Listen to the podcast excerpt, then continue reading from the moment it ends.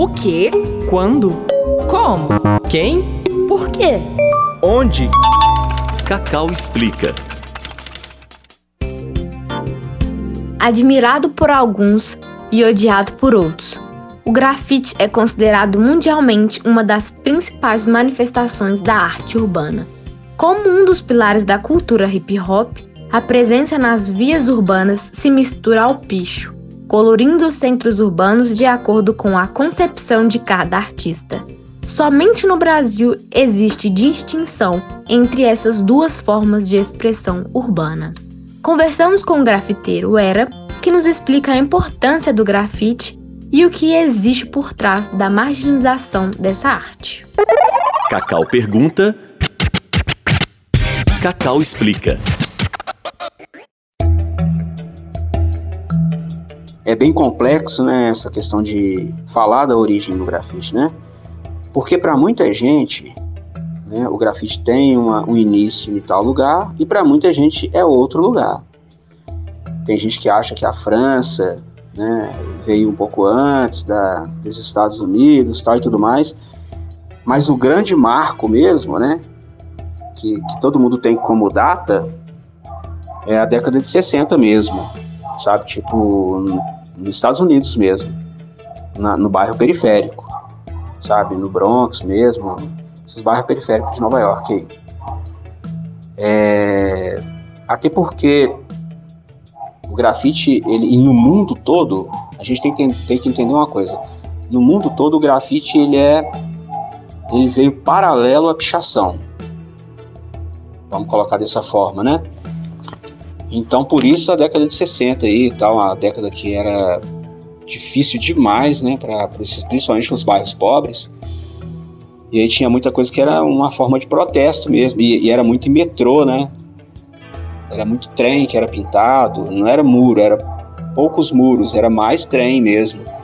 Porque eles acreditavam que tanto a pichação quanto o grafite, né? Mas aí se falando mais do grafite, eles podiam, poderiam caminhar pelos bairros através dos trens, né, dos metrôs lá.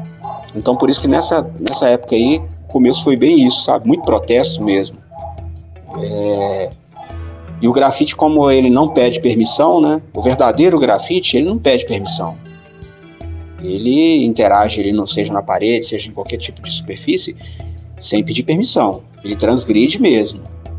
Ele é bem transgressor. Então, é, a gente tem que avaliar tudo isso. E aí, em se falando dessa coisa social, não só o grafite, mas o resto das, da, das outras partes da cultura hip hop, né? Vamos colocar assim, o, tanto o break quanto a, que é a dança, né? O rap, que é o músico lá, o DJ, que é o instrumentista, né? É, fazem muita coisa pelo, pelo gueto, pelas favelas, né? E aí isso foi um ganho muito grande, né? Aí começa a se perceber que para falar com a periferia, tem que ser junto com o pessoal da própria periferia.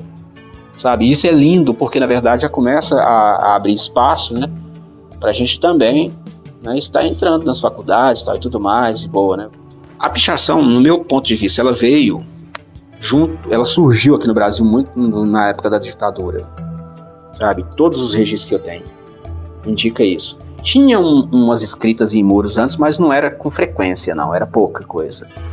Mas o ato de pichar muito, sabe, de, de sair é, escrevendo muito mesmo na cidade, principalmente época da ditadura.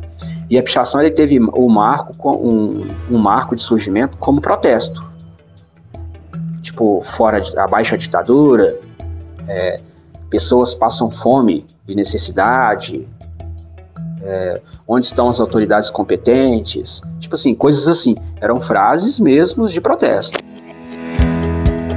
Esse podcast foi produzido pela Cacau, Comunidade de Aprendizagem em Comunicação e Audiovisual do UniBH. Produção e locução, Ana Maria Rocha. Trabalhos técnicos, Júnior Nikini. Para saber mais sobre a Cacau, acesse cacau.unibh.br. Cacau pergunta, Cacau explica.